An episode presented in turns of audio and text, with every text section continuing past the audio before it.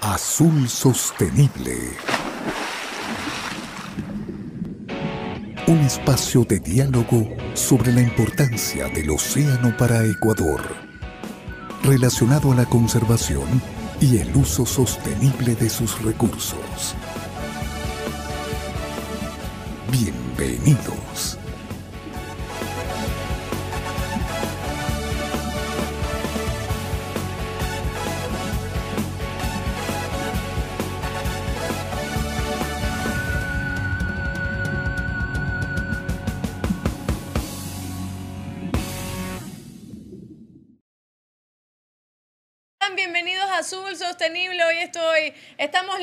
Lejos, ingeniero, estamos muy, muy lejos. Usted está por allá, yo por acá, pero el programa, por supuesto, tenía que continuar. El show tiene que continuar y Azul Sostenible tiene que continuar. Aquí estamos miércoles a la una de la tarde en su programa. Hoy será un programa también importantísimo.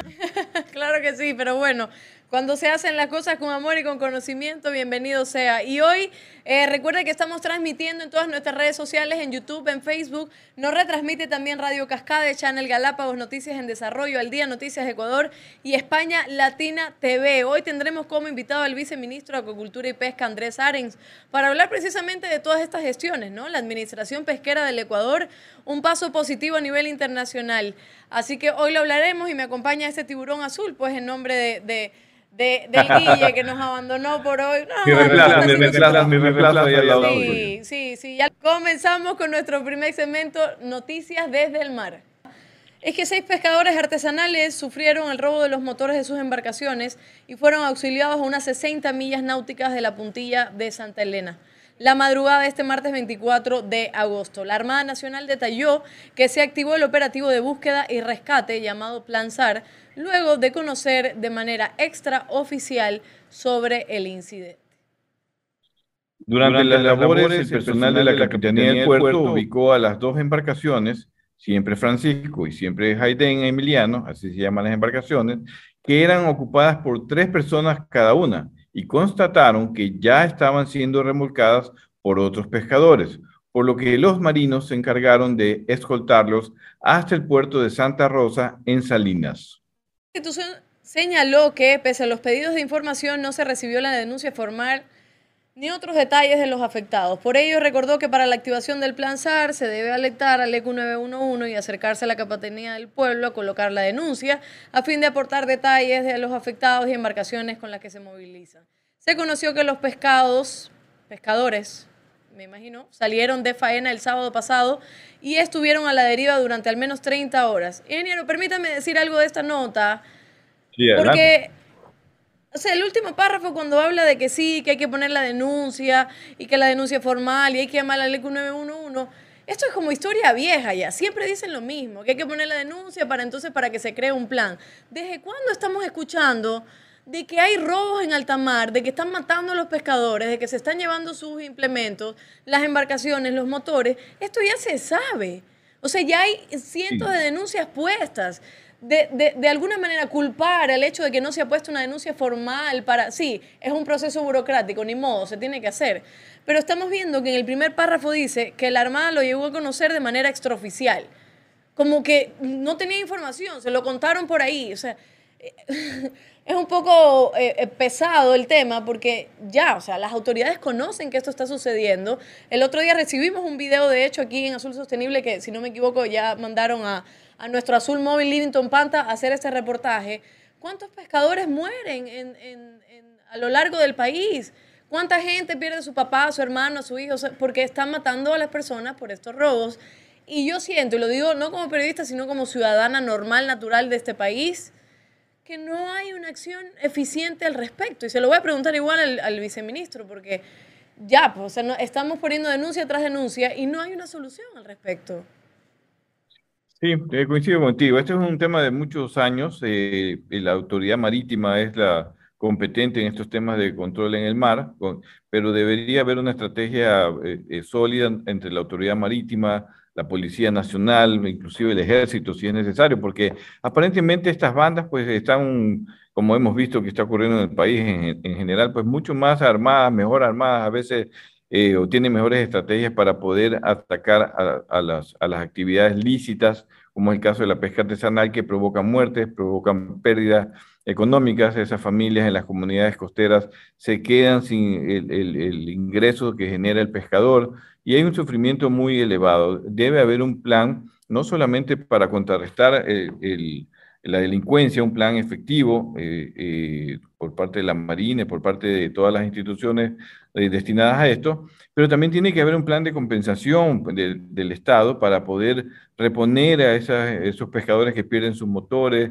que pierden sus embarcaciones. Esto ya se lo hizo anteriormente, funcionó bien. El Estado tiene que eh, considerar y reconocer que si no está siendo competente en cuidar las zonas marinas eh, y el, efecto negativo en los pescadores artesanales que tan importantes son para nuestro país, pues entonces también hay que tener un plan de compensación para poder que ellos sigan, para poder seguir trabajando con ellos y que las familias también puedan tener de alguna manera una compensación en el caso que lamentablemente esto ocurra y pueda fallecer el, pescador. Pero sí, falta una, acciones más concretas, este es un tema de muchos años eh, y que los pescadores reclaman. Nosotros estamos interactuando permanentemente con los pescadores artesanales y vemos casi todos los días casos en todas las provincias del país. Así que eh, vamos a conversar un poco con el viceministro para ver qué el gobierno está pensando de acciones concretas respecto a este tema.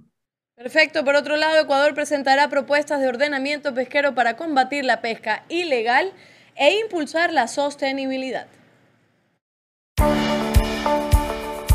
En la 98 reunión de la Comisión Interamericana del Atún Tropical, CIAT, Ecuador, por medio del Ministerio de Producción, Comercio Exterior, Inversiones y Pesca, presentó cinco propuestas de medidas de ordenamiento pesquero para la región, con las que demuestra su compromiso por garantizar la sostenibilidad de los recursos marinos y combatir la pesca ilegal no declarada y no reglamentada. Entre las propuestas están el incremento gradual de la cobertura de observadores en buques palangreros, con el propósito de contar con el 100% de monitoreo a bordo para el año 2025. Eliminar el transbordo en alta mar y hacer el seguimiento para que esto se cumpla únicamente en puertos autorizados y consolidar las disposiciones sobre la conservación y ordenación de tiburones en el manejo de la pesquería.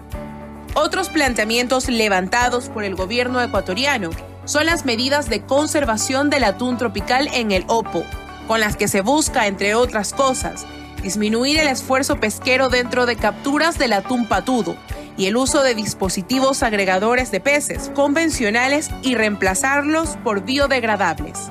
También contar con un plan de investigación con el que el personal científico de la CIAT realice una evaluación anual del estado de condición del atún patudo y completar la investigación de la tumba barrilete. Con estas propuestas, Ecuador ratifica su postura para desalentar la pesca ilegal, más allá de su propia frontera, con propuestas técnicas que permitirán mejorar la gestión, levantar información científica y estadística para la toma de decisiones en procura de proteger el ecosistema marino.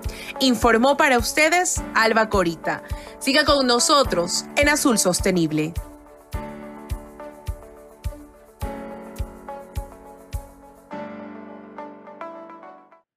Inge.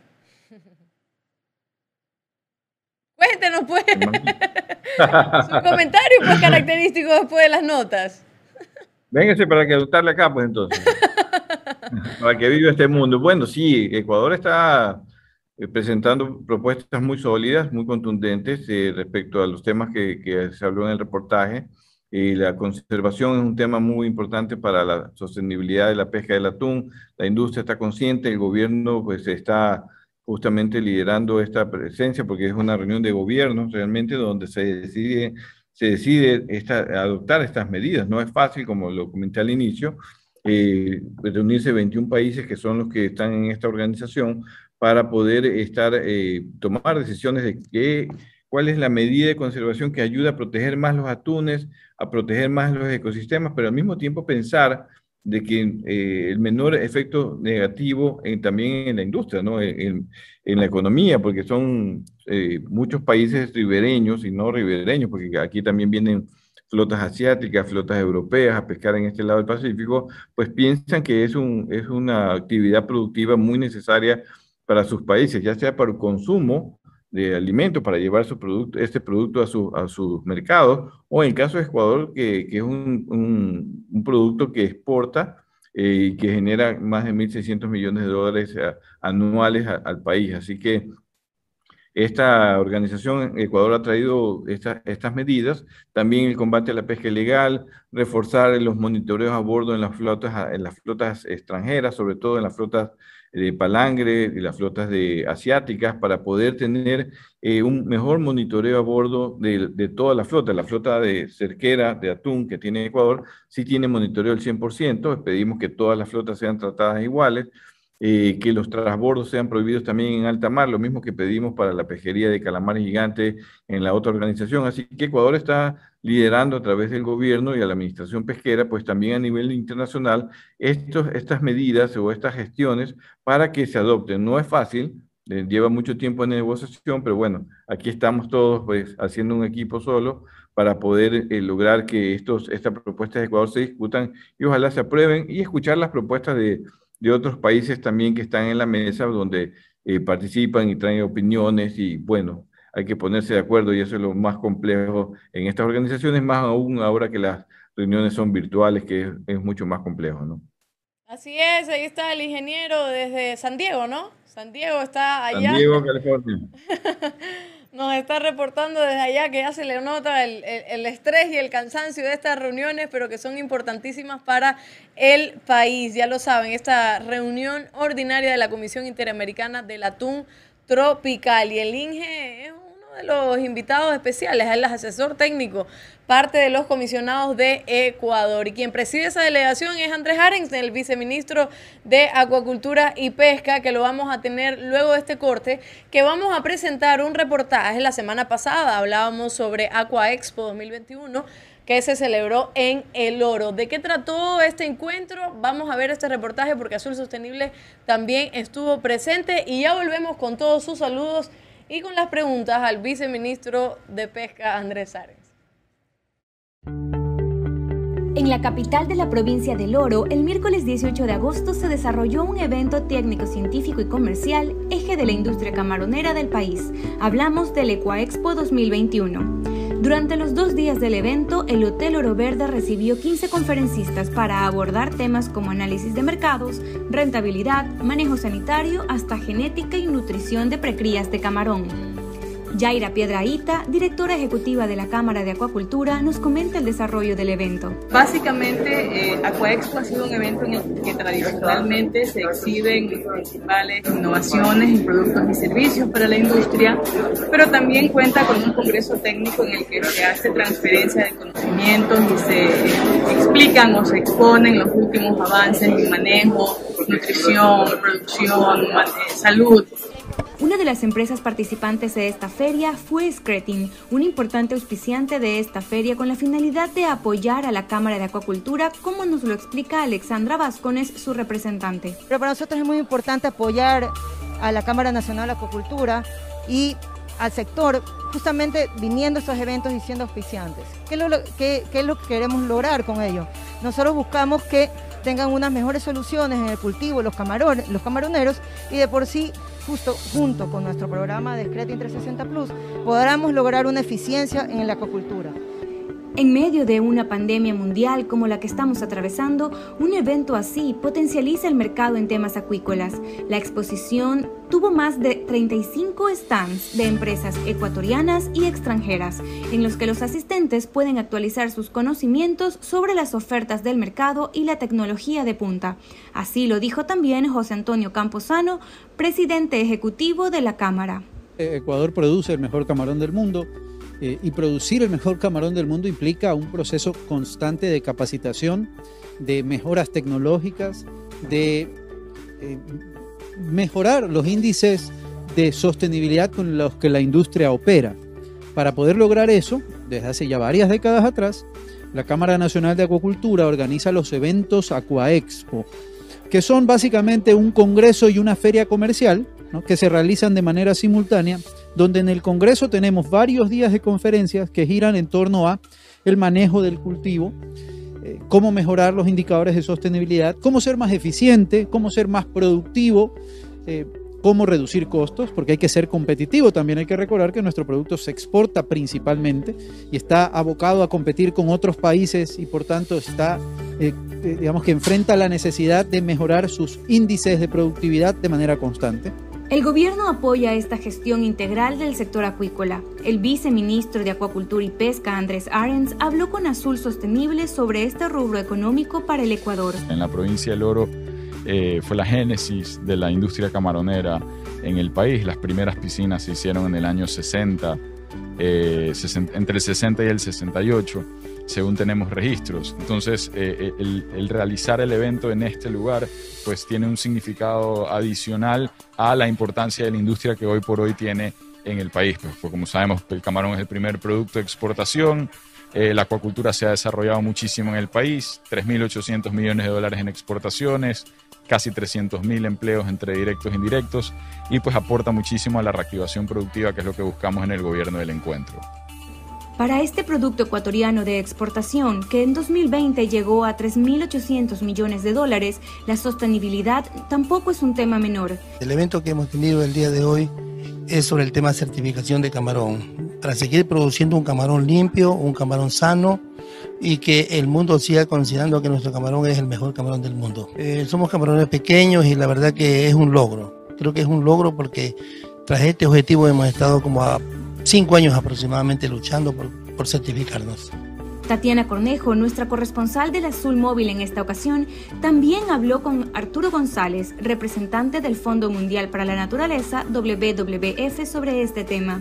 Vemos que va creciendo el número de establecimientos certificados en el país eh, y de todo nivel, no solamente empresas grandes, también grupos pequeños, grupos medianos. De hecho, este evento está enfocado a ese tipo de productores y creemos que a la final, fuera del tema de, del comercial, que es súper importante, les trae al, en general al productor una mejora en sus procesos productivos, sea, mejora que le, le, lleva a producir mejor con menos, ser más rentable obviamente, y eso garantiza la sostenibilidad de la operación.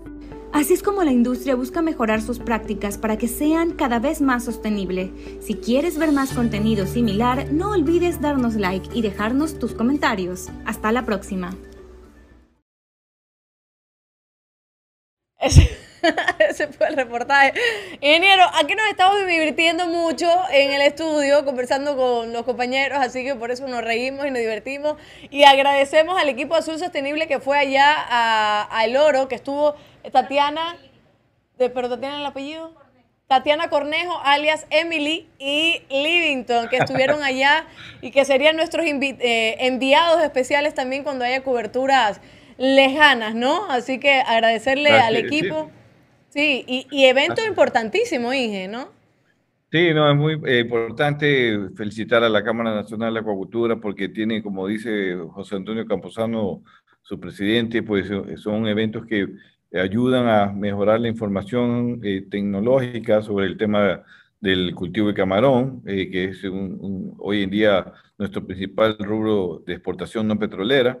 Así que esto se construye también con conocimiento, con ferias, con congresos. Y la Cámara de Acuacultura hace un excelente trabajo porque no solamente lo hace a nivel de Guayaquil, sino que va, hay la Acuaexpo del Oro, hay la Acuaexpo de Santa Elena, la de, de Manaví. Eh, y eso pues eh, eh, se reconoce este trabajo, reconoce este trabajo del sector camaronero y que con un factor muy importante que es la la capacitación, el cruce de información, traer especialistas de, de otro lado del mundo y bueno, eh, también yo creo que esto ayudará mucho a, generar más conocimiento a, todos los técnicos que son parte de esta cadena productiva. Así que muy bien por, por la Cámara de Acuacultura, felicitaciones y adelante. Y adelante, y en la próxima reunión de la CIAT ahí estará también Azul Sostenible, usted dice. No, no se puede, secreto. No, Azul Sostenible. Hemos, mira, eh, reforzamos, eso también quería comentar, reforzamos nuestro trabajo de Azul Móvil con, con, con Tatiana ahora, pues junto con, Emiliana, no, Tatiana, Tatiana y Livington para hacer estas coberturas también fuera de, de Guayaquil. En estos eventos en, en las provincias son muy importantes, sobre todo el oro que tiene eh, eh, un sector camaronero pequeño de, producción, eh, no de, extensiones muy grandes, son camaroneros pequeños y que necesitan este tipo de apoyo y de eso también vamos a conversar con el viceministro para ver qué política en el sector de la acuacultura pues se piensa desarrollar para fortalecer a este sector de, camaroneros, sobre todo a los pequeños y medianos. ¿no? Así es, ingeniero. Igual Albacorita está celosa y llorando aquí porque ella dice que tenía que ir para allá para el oro, pero que le ha reemplazado. Terrible lo que le espera cuando llegue, nomás le digo. Terrible lo que le espera. Y, y, y otra cosa, si hay cobertura en Galápagos nos vamos todos. vamos a leer es que Albacorita, está castigada porque no fue a Playita Mille, a, Playita. ¿Cuál fue la de sí, Porque me dejó en las manos de la dama de hierro, pues me dejó solo, pues ahí me la señora. Terrible esa situación, terrible, terrible eso. Sí que está bien el castigo. Vamos a leer algunos saludos porque ya el viceministro está esperando. María Belén Morán dice. Saludos al equipo de Azul Sostenible. Voy contando, este es el programa 101, faltan 9 para la receta de alondra. Ah, verdad que dijimos programa 110. No, ingeniero, programa 110. Fenacopec dice, hola, el equipo de Azul Sostenible. Nosotros tenemos fe que la nueva autoridad acabará con la corrupción y dará de baja a, a todos estos inspectores de pesca que hacen quedar mal y pero un momentito, que hacen quedar mal a la institución. Todo el apoyo al abogado Andrés Arens, quien estoy segura el pedido del sector lo transmitirá al gobierno nacional. Vamos a leer más adelante otros saludos que nos están llegando, eh, pero ya quiero darle la bienvenida al viceministro de Agricultura y Pesca, Andrés Arens. Eh, Andrés, ¿cómo está? Viceministro, déjeme decirle viceministro con todo el respeto del mundo.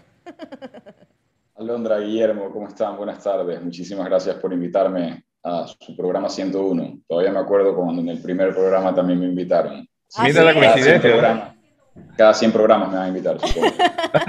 Así es, estuvo en el programa número uno y aquí está con nosotros también para hablar sobre la administración pesquera del Ecuador, un paso positivo a nivel internacional. Y estaba conversando con el ingeniero para ver también cómo abordábamos la entrevista y quería comenzar con este informe que nosotros lo comentamos acá en el, en el programa un informe positivo del gobierno de Estados Unidos hacia la administración pesquera del Ecuador. Y yo le pregunto, abogado, ¿qué dice este informe? ¿Cómo se logró que, la mirada de Estados Unidos fuera positiva ante la administración pesquera en Ecuador? ¿Y qué tan positivo puede ser para la, la pesca industrial o en general hacia el mundo, ¿no? ¿Cómo lo ve el mundo Ecuador ahora con este informe?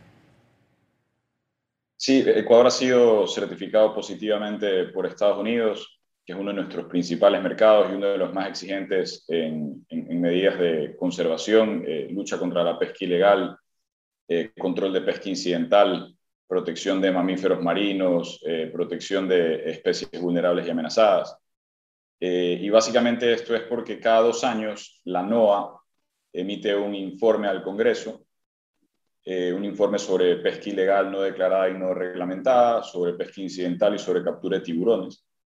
Eh, y en este informe, eh, que en el 2019 Ecuador había sido identificado como eh, posible infractor, o sea, había sido identificado negativamente, pues a partir de, ese año pues, han venido muchísimos cambios. Como yo siempre digo, desde el 2019 viene el renacer del, del, sector pesquero en el país, con la nueva ley, con la ratificación del Acuerdo de Medidas de Estado Rector del Puerto, con incorporación de tecnología, muchísimas cosas que se venían eh, madurando y que por fin se pudieron cosechar eh, a partir del 2019.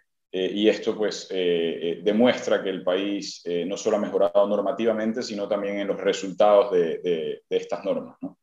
Y por eso Ecuador ha conseguido la certificación positiva y, y demuestra que estamos en ruta segura para ser pues, líderes de la lucha contra la pesca ilegal y líderes de la sostenibilidad de los recursos pesqueros comentaba con, el ingeniero, nuestro principal mercado, ingeniero, me corrige si estoy equivocada, es eh, Europa, ¿verdad? Así me había comentado. Si nuestro principal mercado es Europa, abogado, este informe y todas las gestiones administrativas que se están haciendo de adentro hacia afuera también nos permite que de alguna manera se abran otros mercados, como, qué sé yo, el de Estados Unidos y el de otros lugares, para que Ecuador tenga las puertas abiertas hacia otros mercados y que crezca muchísimo más no solo la administración, sino la industria pesquera en general, ¿no? Es correcto. Este, la certificación positiva asegura el flujo comercial de nuestros productos hacia Estados Unidos, que es un gran mercado. Eh, como usted lo dice, Europa es el principal comprador de productos derivados de la pesca eh, pero Estados Unidos tiene el potencial de, serlo también. Entonces, eh, depende mucho de las estrategias comerciales que utilicen cada uno de, nuestros actores del sector eh, para redirigir su, su, oferta hacia, hacia donde se demanden los productos. Igual está bastante bien repartida la, la, la demanda pesquera a nivel mundial y Estados Unidos ocupa un lugar importante y la idea es seguir incrementando la participación de Estados Unidos en las compras de productos pesqueros y acuícolas de Ecuador y esta certificación pues es, es un paso importante para ello. El INGE está ya que le están saliendo canas en la barba por la reunión ordinaria de la Comisión Interamericana del Atún Tropical, una reunión que desde conozco el ingeniero me habla de eso y sabemos que se queda madrugadas enteras eh, pendiente de, esta cuestión. Usted preside la delegación y el INGE también va como asesor técnico. ¿Nos puede comentar de esta reunión y, por qué es tan importante liderar estas propuestas que se presentan en esta reunión para, fortalecer, por supuesto, las pesquerías de atunes tropicales? ¿Por qué es tan importante, abogado? Eh, bueno, pues eh, Ecuador es la, digamos, la flota más grande del Océano Pacífico Oriental y la Comisión Interamericana del Atún Tropical es el organismo regional de ordenamiento pesquero que regula este sector, este sector del Océano Pacífico.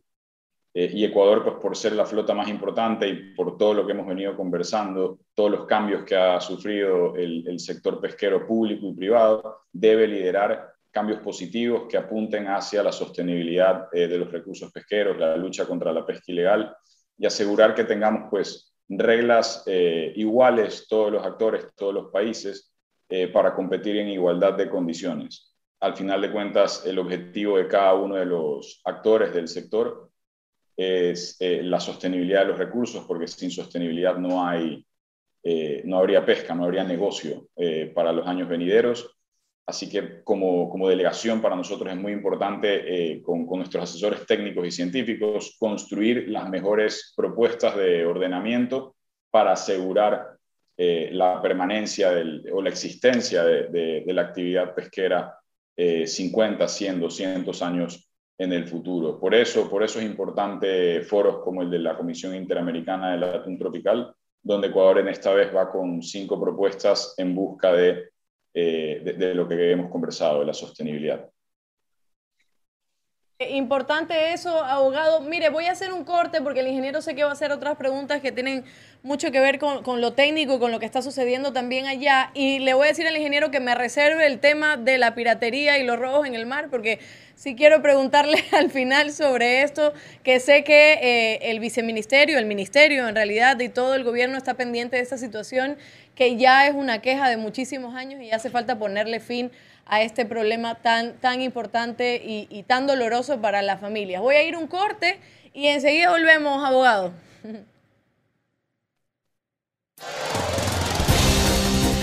Quédate en sintonía. Ya volvemos con más de Azul Sostenible.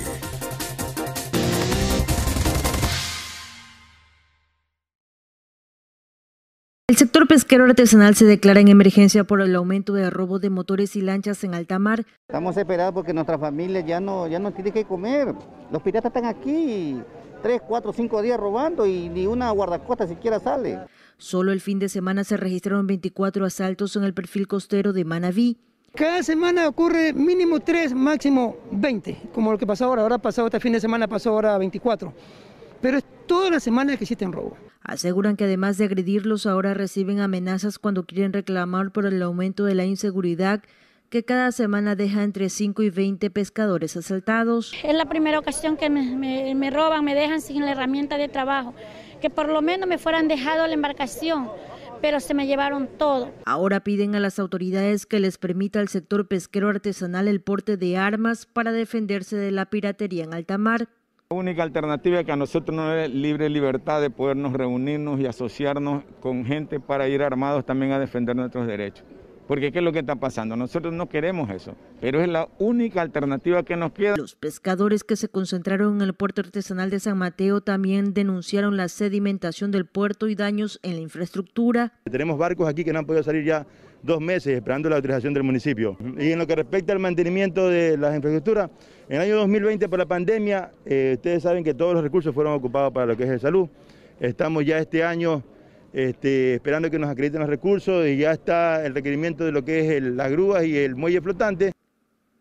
Con estos antecedentes anuncian que las delegaciones de todo el país marcharán el próximo miércoles por las calles de Manta para exigir al gobierno acciones que permitan frenar la piratería en alta mar. Seguimos con Azul Sostenible. Este que escuchamos fue un reportaje de hace cuatro meses, lo pusimos para que vean que em, sigue la problemática, ¿no? Y, antes de los cuatro meses también hubo otras denuncias y casi todos los días estamos reportando a, un asesinato, a un pescador que lo mataron o que le robaron el motor, que le robaron la embarcación, todo esto, ¿no? Eso fue hace cuatro meses, por eso le decía al ingeniero, toquémoslo al final para, para, también escuchar a, a, quienes están con nosotros conectados en YouTube y en Facebook. Está Cristian de la Torre, que nos manda un saludo del sector pesquero artesanal recolector del estero salado. Cooperativa Paraíso Cangrejo y agradecido ser parte también de los pescadores artesanales y del programa. Está Marcelo Morán. Eh, un saludo, que tenga excelente programa y que el ingeniero traiga chocolates al equipo. Me parece apoyo de la moción, ingeniero.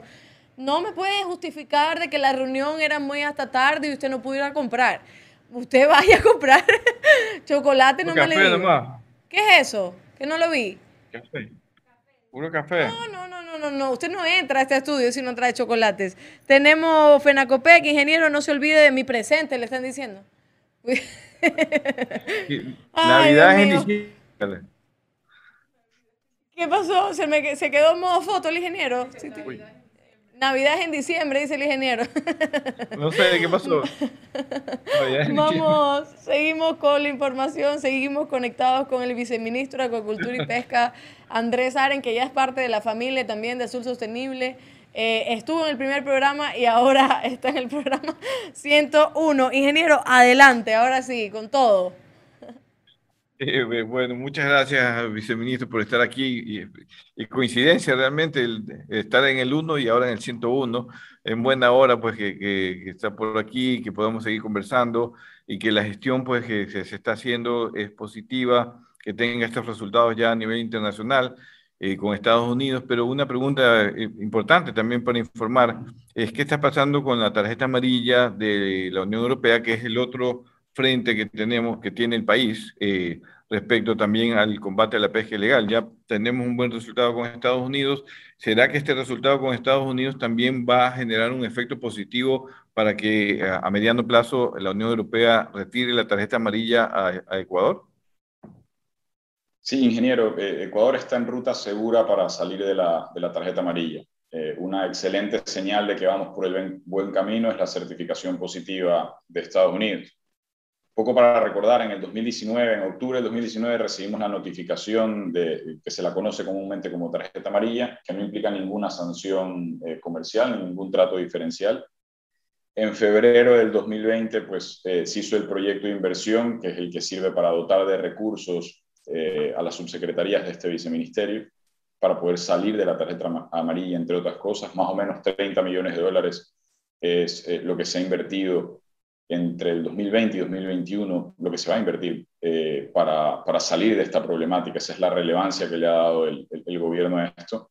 Y eso fue en febrero del 2020. Y en marzo del 2020 se envía el plan de acción eh, a la Unión Europea. En este plan de acción hay 63 acciones, de las cuales 38 ya están, ya están cumplidas y el resto se vencen, eh, algunas en 30 días, otras en 60 días, dependiendo, pero digamos, estamos dentro de los tiempos. Entre las acciones más importantes están obviamente pues, la aprobación de la ley, eh, la coordinación con otras instituciones, porque el problema de, de, la tarjeta amarilla no es un problema exclusivamente de la Subsecretaría de Pesca o del Viceministerio de Agricultura y Pesca, es un problema del país. Eh, bueno, se ha aumentado más del doble de inspectores, hay un aumento importantísimo en el porcentaje de cobertura de pesca artesanal, que es de más del doble también.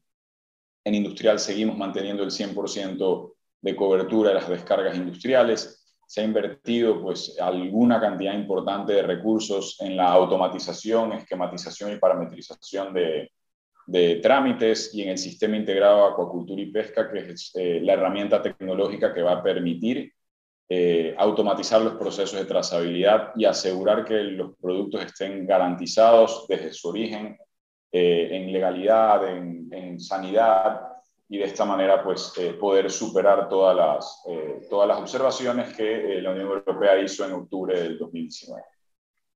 Qué bueno, qué bueno saber que se está aplicando todo un plan integral y que existe el presupuesto para poder eh, fortalecer un esquema de, trazabilidad, un esquema de administración, de control y monitoreo que, como siempre lo hemos dicho en el programa, en algunas pesquerías o en las pesquerías en general, artesanales o industriales, lo que es monitoreo, investigación, control, trazabilidad son fundamentales para garantizar la sostenibilidad y en buena hora pues se está fortaleciendo esto en el Viceministerio de Pesca y particularmente en la Subsecretaría de Recursos Pesqueros.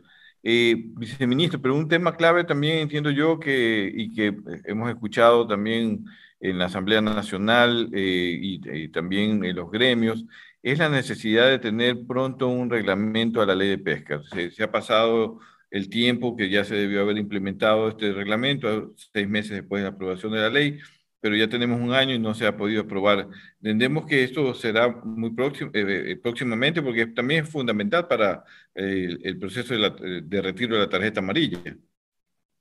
Es correcto, la prioridad de esta, de esta nueva administración desde el 24 de mayo pues, ha sido emitir el reglamento a la ley de pesca. Para eso eh, hemos tenido cooperación y asesoría de la FAO eh, y hemos estado en reuniones semanales, eh, tres veces a la semana por varias horas cada sesión, trabajando en los textos del reglamento para tener el mejor reglamento posible para implementar de la manera más adecuada la ley.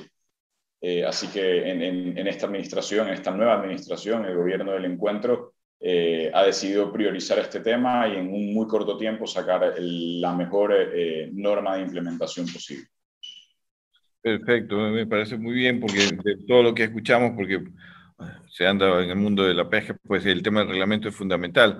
Viceministro, un tema también muy importante, no vamos a hablar hoy en día de ya de que las flotas asiáticas vienen a pescar el calamar gigante, ya sabemos, lo hemos dicho en este programa que eso ocurre hace 40 años y recién algunas ONGs recién se dan cuenta hace dos, dos años recién que vienen estas flotas en alta mar, que hay una organización pesquera que administra esa pesquería y Ecuador es parte de esa administración pesquera también a nivel internacional, pero había, se había hablado de la, de la estrategia de Ecuador en relación a desarrollar o impulsar también la pesquería de calamares gigante en alta mar, así como tenemos la flota tunera. Es también parte de, la política del actual gobierno apoyar ese impulso a desarrollar la pesca de calamar a las flotas medianas, eh, eh, pequeñas y medianas y grandes también de, del Ecuador. Sí, correcto. Eh, creemos que hay una potencialidad muy importante en la explotación de, ese recurso, que es un recurso que está saludable y abundante, eh, y qué mejor pues que lo aprovechen eh, las flotas ecuatorianas. y de hecho es una oportunidad también para algunos armadores pesqueros que se encuentran en otras pesquerías que quizás son menos redituables, que tienen menor beneficio económico, para hacer un recambio y migrar a esta pesquería que, por ejemplo, en Perú produce cerca de 900 millones de dólares al año solamente en exportaciones, además del consumo interno.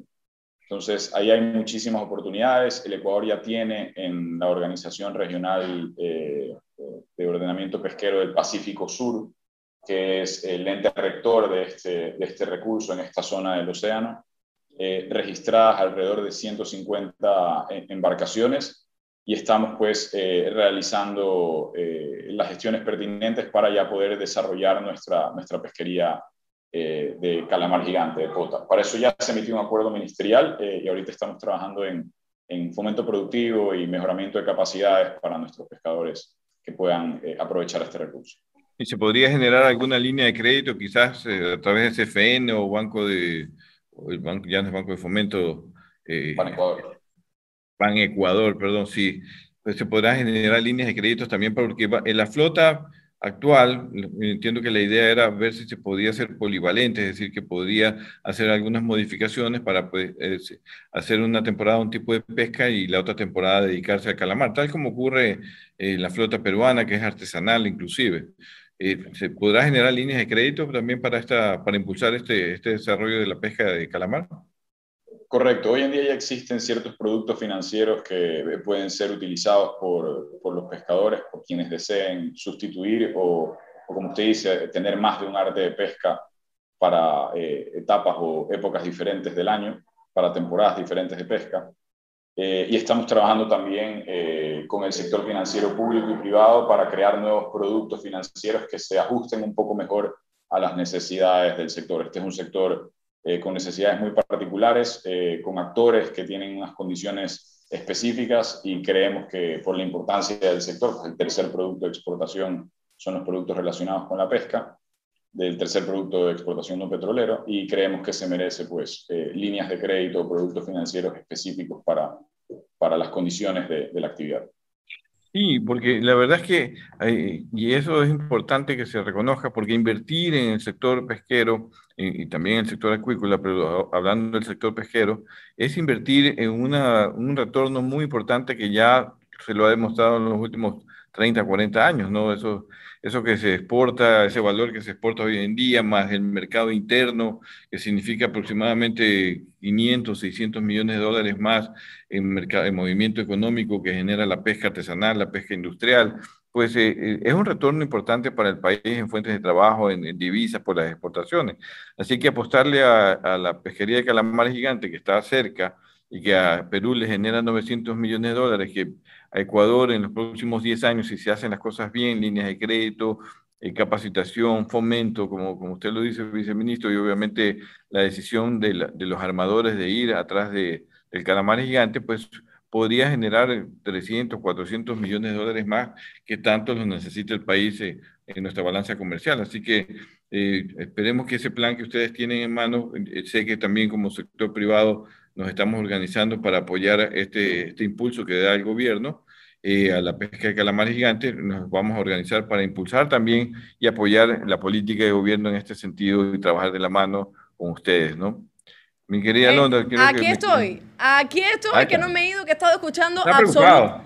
He estado escuchando absolutamente todo, ahí los he dejado hablar, pero aquí tenemos otra consulta, abogado.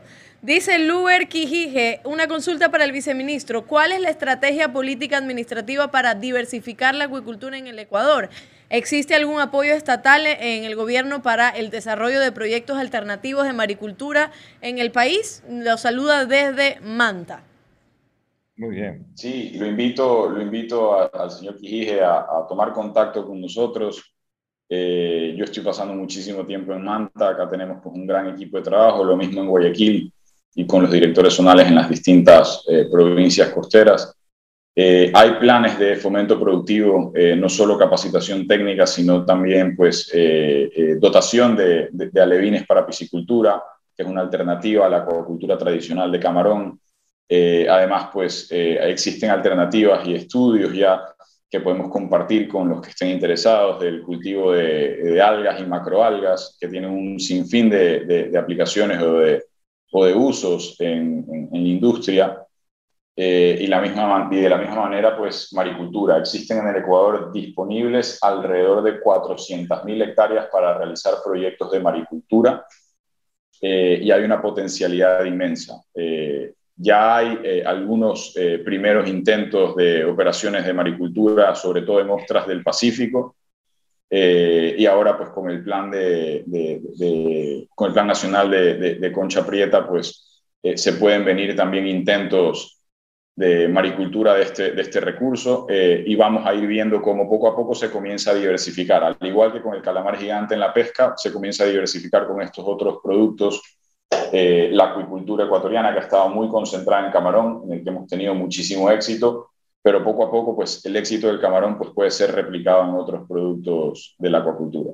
Perfecto, y abogado, ahora sí, la pregunta que estaba reservando para el final, muchas personas nos están comentando, Livington dice, el tema de la piratería es de todos los días, nuestros amigos pescadores son asaltados, asesinados en alta mar, el pescador hipoteca sus casas para obtener un crédito en, un motor de entre 7 y 8 mil dólares lo cual en la primera faena ya es robado. Esto es un tema que, años, por años, por años hemos tratado, no en azul sostenible solamente, sino veo los noticieros, siempre se hace entrevistas, siempre se trae a la mesa este, este problema. Sin embargo, yo no veo una solución en concreto y quería preguntarle a usted directamente cuál es la acción que se va a tomar desde el viceministerio, desde el gobierno en general, para combatir con esto de la piratería. Son 8 mil dólares en un motor sin pensar en la embarcación y sin pensar en que esta persona que se quedó sin motor, y si es que quedó con vida, por supuesto, va a tener que esperar a conseguir otro crédito para comprar otro motor y la vida de, su familia, la de su comunidad y la producción también se, se afecta porque tenemos que estar, eh, em, tenemos que hacer énfasis en la producción comunitaria sobre todo y es necesario que se combata esto de alguna forma, abogado. ¿Qué se va a hacer? Bueno, para, para el gobierno del encuentro, pues la seguridad eh, transversalmente en todos los sectores es una de las prioridades y yo creo que se comienza a, ver resultados de ello eh, en, los noticieros. Por eso algunos hallazgos eh, particulares que, que, han casi duplicado los hallazgos que, que se venían teniendo sobre algunas actividades ilícitas en el gobierno pasado. Eh, dicho esto, pues nosotros desde el día uno hemos trabajado junto con las gobernaciones para reactivar las mesas de seguridad en las gobernaciones, en las distintas provincias, las mesas de seguridad para la vida humana en el mar. Así se llaman estas mesas de seguridad que reúnen al sector, obviamente, que son los más interesados y los que más saben eh, de, todas pues, estas eh, peripecias que sufren al realizar su actividad, donde están policía, eh, representantes de Capitanía de Puerto y Guinea, donde está también representada la Fiscalía eh, y el Consejo Nacional de la Judicatura, porque de nada sirve pues, que el pescador ponga la denuncia, que se, se capture al, al, presunto criminal, que se lo lleve ante la justicia y que si es que es culpable, pues a pesar de eso al día siguiente está, eh, o en pocos días más, está libre y volviendo a, a los malos pasos. Entonces en estas mesas se discuten estos temas, eh, se, planean, se planean operativos a las cachinerías porque estos motores son robados y son llevados a algún lado para venderse enteros o como partes. Eh, y, atacar también a, las cachinerías es una de las, de las prioridades que estamos, que estamos eh, implementando. Poco a poco se van a ver resultados. Como lo decías, Alondra, esto es un tema que se viene escuchando por años. Esto no es un tema de los últimos 90 días. Eh, y poco a poco veremos resultados. Además, eh, que desde, el Viceministerio de Agricultura y Pesca, como lo anunció el presidente en el Día del Pescador, estamos eh, ya pues a, pocos, a pocas semanas de iniciar el proyecto de implementación de dispositivos de monitoreo satelital, de GPS para las embarcaciones artesanales, que va a ayudar muchísimo no solo al control de la pesca, sino también al tema de seguridad, porque son dispositivos de rastreo que tienen conectividad Bluetooth, que tiene un botón de pánico que está conectado con, con, la Marina y con los puestos de rescate inmediato y que sirve pues para, para un poco alertar a los entes de control eh, y, de, que, hacen, que tienen que hacer control en el mar, control de la seguridad y de la vida en el mar, eh, para poder estar más cerca y más pendientes de, de la actividad pesquera y de su seguridad.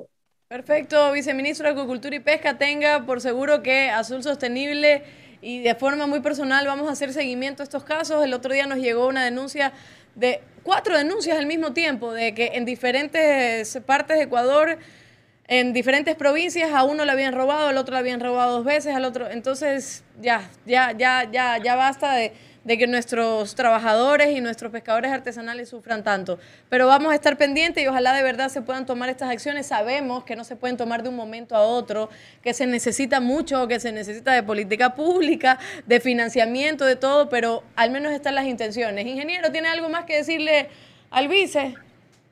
Sí, una pregunta. Dentro de este esquema, de, este, este, problema del combate a la delincuencia eh, en la pesca artesanal, uno de los eh, eh, de las acciones que siempre se ha recomendado y que funcionó anteriormente era ver cómo se compensaba al pescador que pierde sus motores eh, a través de generación de líneas de crédito con mayor facilidad para poder reconocer de alguna manera pues cuando no se puede tener todo el control que se requiere en el mar y darle un nuevo motor, o sea, no, no entregarle, no gratuitamente. Hay un esquema de trabajo que se implementó antes.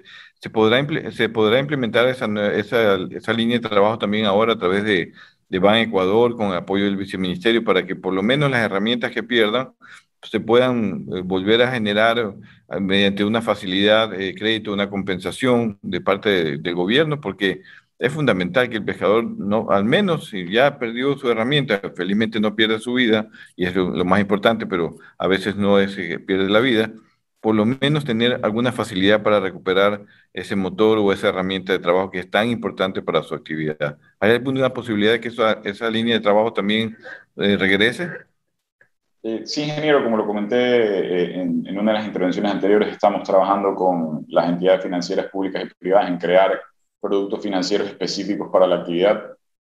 Una de las particularidades de, esta actividad es esa, ¿no? el, el, recambio obligatorio de, de, las herramientas de trabajo por eh, el embate de la delincuencia. Eh, pero además, además también estamos trabajando con el sector en la construcción de una propuesta, de un proyecto eh, para, para, recambio de, de, motores y también para eh, analizar la posibilidad de cambiar la, la, forma o la estructura de las embarcaciones pesqueras artesanales que hoy en día utilizan eh, motores fuera de borda y por eso son robados, porque es muy fácil desmontarlos, y evaluar otras estrategias de pesca con otro tipo de embarcaciones, con motores inboard, motores dentro de borda que demoran seis o siete horas eh, y con herramientas y con conocimiento mecánico para poderse desarmar. Entonces esto desincentiva también un poco, junto con la instalación de los dispositivos de monitoreo satelital, desincentiva eh, al delincuente. Pero lo que sí estamos seguros y que por eso es que se ha priorizado el tema de seguridad eh, en, este nuevo gobierno es que sin seguridad no, hay, no se puede hablar de competitividad. Sin seguridad no se puede hablar eh, de reactivación productiva y por eso el eje de seguridad es muy importante eh, para el gobierno del encuentro y trabajar de la mano con eh, nuestros pescadores artesanales que están siendo abatidos por la delincuencia para poder desarticular estas bandas es muy importante. La única manera de conseguir cosas es trabajando juntos.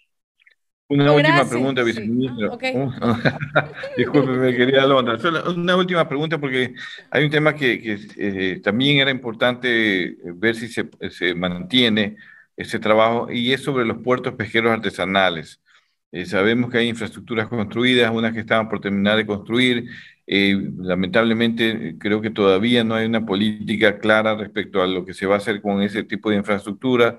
Creo que el gobierno eh, que, entra ahora, con la experiencia que usted tiene, viceministro, conociendo ya el sector, podría adoptar una política para cuidar y mantener esos, esos, esos puertos y seguir la política de, construcción, porque esto no es que eh, es solo en Ecuador. Uno ve Chile, que tiene 30 años de políticas de implementar puertos y facilidades para los pescadores artesanales, Perú igual, y otros países en el mundo, pero por, por hablar los más cercanos hay algo también en esa línea de trabajo que, no es que le, queremos poner más trabajo, pero lamentablemente el sector es tan grande, usted lo conoce muy bien, que uno de los temas eh, estratégicos, sin lugar a dudas, es eh, una política para mantener y desarrollar más puertos pesqueros artesanales. ¿Hay algo en esa, en esa línea que están pensando?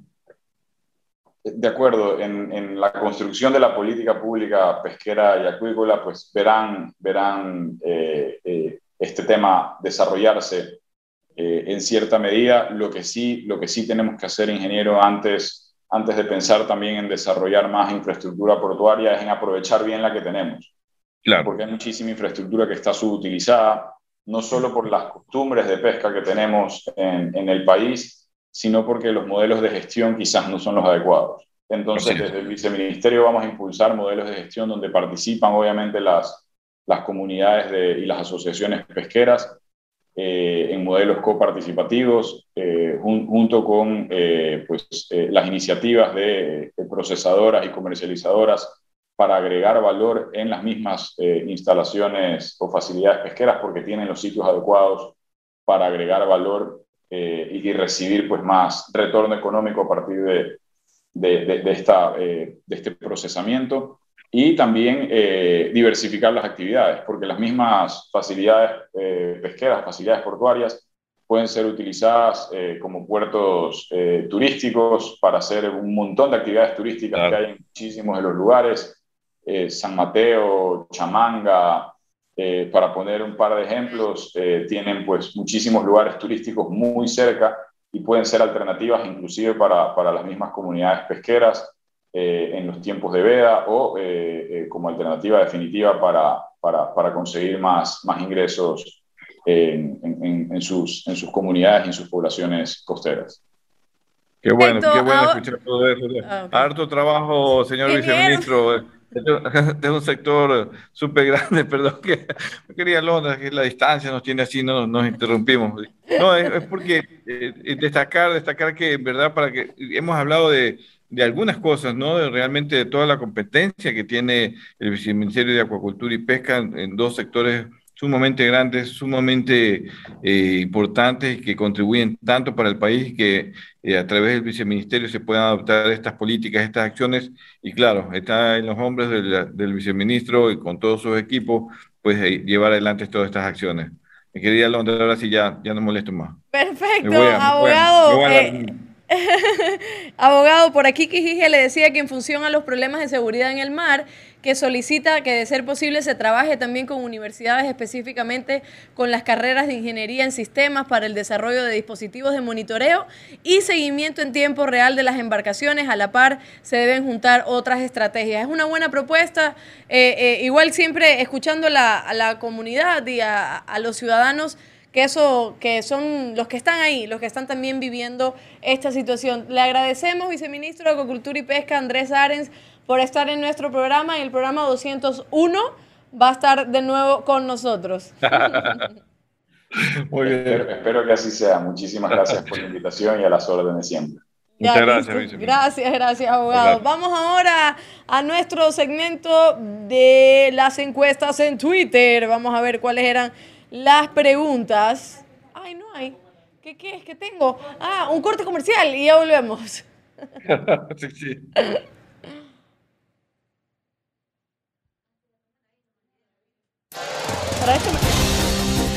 Quédate en sintonía. Ya volvemos con más de Azul Sostenible.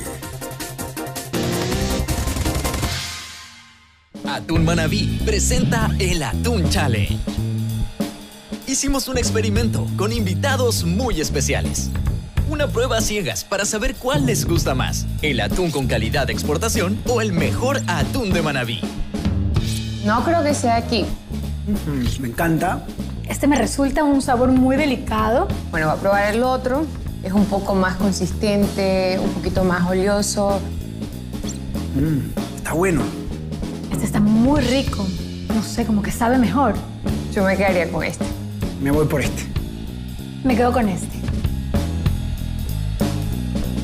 es que el atún Manabí tiene la misma calidad que el atún de exportación. El atún que sabe mejor. Haz tú también el Atún Challenge. Compáralo con tu atún preferido y dinos cuál te sabe mejor. Atún Manabí. Lo mejor de Manabí para el Ecuador.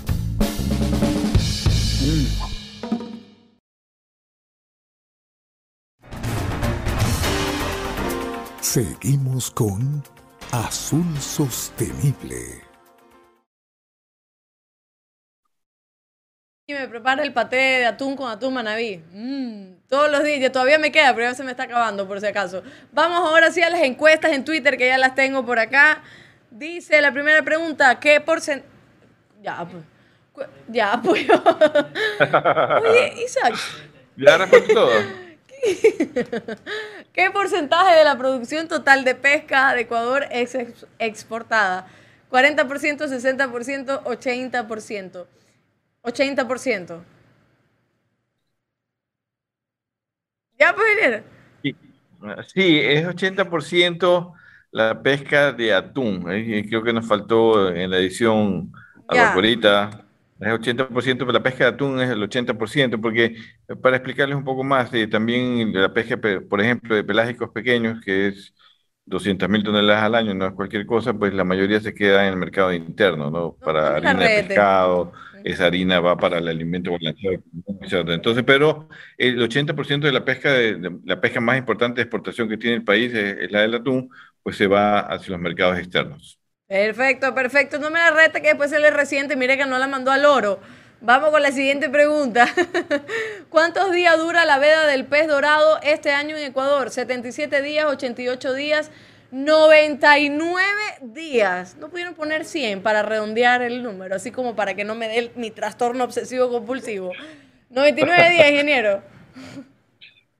99 días, y es que lo que pasa es que los meses tienen 31 días, entonces son 31 más 31 son 62 más 30, 92 y 7 días porque es hasta el 7 de octubre. Es de acuerdo al ciclo biológico, al ciclo biológico del pez dorado, ese, que se estimó en esa época, me tocó a mí eh, eh, poner esta, esta veda que ya tiene algunos años, que es importante para proteger al dorado, justamente en esa época que es la veda, pues eh, es, aparecen los juveniles y hay que protegerlos para que puedan crecer y estar eh, accesibles a una pesca responsable. Esas matemáticas, ingeniero, todavía estoy pensando qué fue lo que me dijo.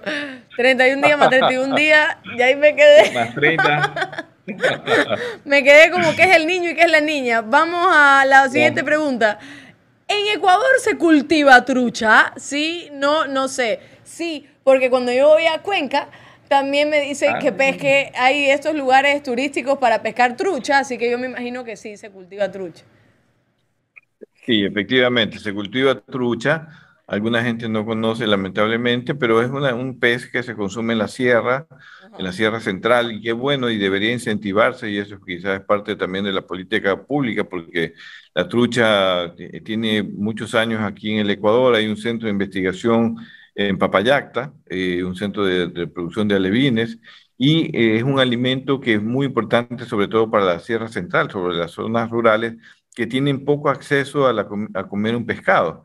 Entonces, a través del cultivo de truchas, pues se puede ayudar a que en esas poblaciones pues, consuman algo de proteína de pescado, que es muy importante en la alimentación, de acuerdo a especialistas. Perfecto, quién sabe, ¿no? Si aquí decidimos, como el ingeniero está por allá, irnos para Cuenca, a ver si ahí desayunamos trucha. Digo, nomás, hay que ver, pues hay que ver. Como usted se fue. Vaya- va- vayan sin mí nomás, no van a comer buena trucha igual. Ya. Yo solo espero que usted traiga chocolate nomás. Mientras nosotros estamos comiendo trucha, estamos esperando los chocolates de allá. Vamos con la última pregunta.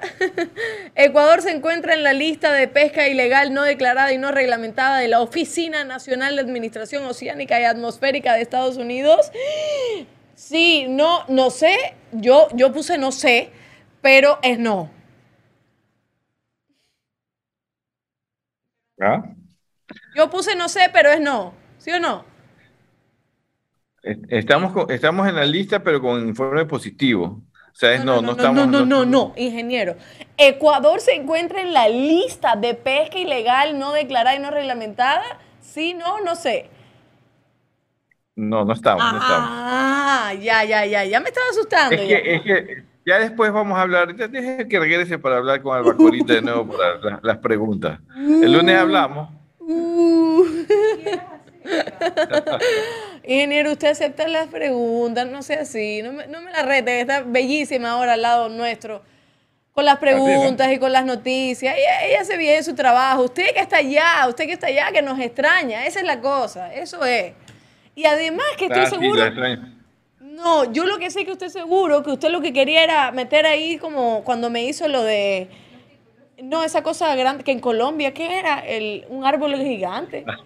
El, manglar, más alto que era en Ecuador y el día, el día anterior habían sacado una nota y de repente era en Colombia. Terrible lo que usted hace, ingeniero, terrible. No, nada, es investigar, investigar y traer el dato preciso. Sí, pues, pero No, si yo estoy durmiendo, ¿cómo voy a investigar si estoy durmiendo y la noticia sale el día anterior? Así Dale, no se hace. Ingeniero, lo extrañamos, ya queremos que regrese. El sábado igual estamos así en streaming. En streaming se dice, ¿no? Vamos a estar en streaming, sí, vamos a estar igual en streaming a las 9 de la mañana, no se pierdan el programa con otro invitado muy interesante. Así que no se, no se olviden de nosotros, nosotros no nos olvidamos de ustedes y vamos a estar conectados. Y celebramos el sábado pasado los 100 programas y está colgado el, el programa en el en nuestras Sí. redes sociales, en YouTube y en Facebook para que lo vean. Recibimos saludos ahí en vivo, así que le agradecemos a todas las personas que se conectaron y, y- y que siempre están Creo que hay conectados que hacer con una nosotros. segunda parte. Sí, Creo no. que hay que hacer una segunda Sí, parte. sí, sí, sí, va, lo va. que tú decías era, correcto. Hay, hay muchos invitados que, que, eh, deberíamos exponer que pasaron por Azul Sosten- Sostenible y contribuyeron mucho al conocimiento justamente que es lo que busca este programa, ¿no? Así es, así es, no, y va, va la segunda parte, por supuesto, y hay que poner cuando usted bailó, pues con la dama de hierro, eso no se nos puede olvidar. Así que- Eso no es parte del conocimiento, ¿Cómo? por Claro, favor. Claro, eso es Espero parte, eso es de la cultura del programa, ingeniero, eso es parte de la cultura del programa, sus pasos de baile hasta abajo sin parar one way.